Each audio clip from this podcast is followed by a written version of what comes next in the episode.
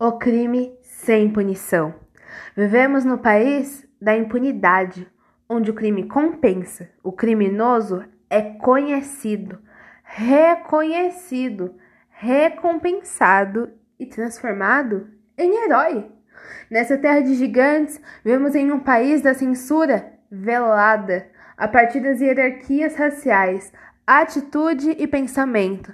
Desde a década de 50, a legislação busca definição e perceberam que foi muito mais do que banir o casamento.